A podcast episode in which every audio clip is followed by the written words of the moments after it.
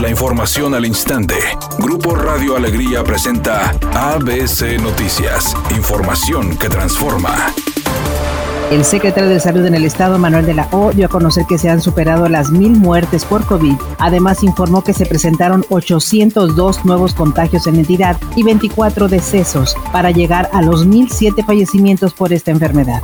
Hoy reportamos 802 pacientes con esta enfermedad, ya casi llegamos a 30.000. Tenemos 29.920 personas que han adquirido esta enfermedad y 24 defunciones, con un número total de defunciones de 1007. Hoy superamos esa cifra nada agradable de los 1000 fallecimientos, 1007 defunciones. El director de Protección Civil en el Estado, Miguel Perales, informó que reiniciaron este lunes la búsqueda de tres personas que fueron arrastradas por las crecientes de ríos y arroyos provocadas por la tormenta Hanna.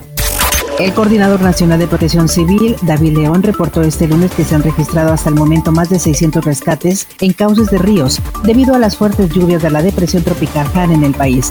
Además, se tiene registro de seis personas desaparecidas, mismas que son buscadas por los cuerpos de rescate. Por otra parte, el funcionario dijo que en 35 municipios de Tamaulipas, Coahuila y Nuevo León se ha aplicado el plan DN3E y el plan de atención de la Guardia Nacional.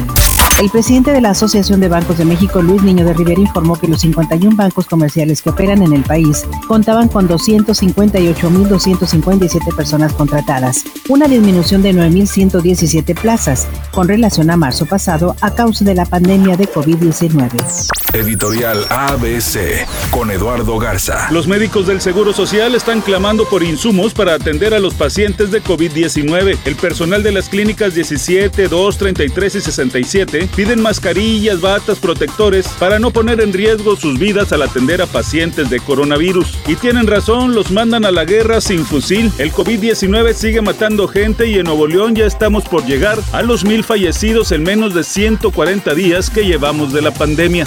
Además de confirmar el nuevo formato de competencia para la clasificatoria del Mundial de Qatar 2022, la CONCACAF anunció que la Copa Oro del próximo año se jugará entre el 10 de julio y el 1 de agosto.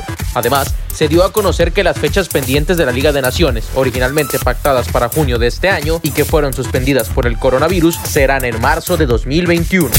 Un motivo de orgullo para los griegos fue salpicado por la polémica hoy cuando un partido opositor criticó al primer ministro del país por usar un helicóptero militar durante un viaje para celebrar la ciudadanía griega del actor Tom Hanks y su esposa Rita Wilson.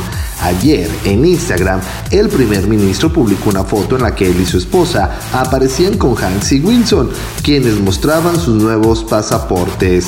Grecia le ofreció la ciudadanía a Hanks, Wilson y sus dos hijos en reconocimiento a su ayuda, recaudando fondos para las víctimas de un incendio forestal que fue ocurrido en Atenas en el 2018.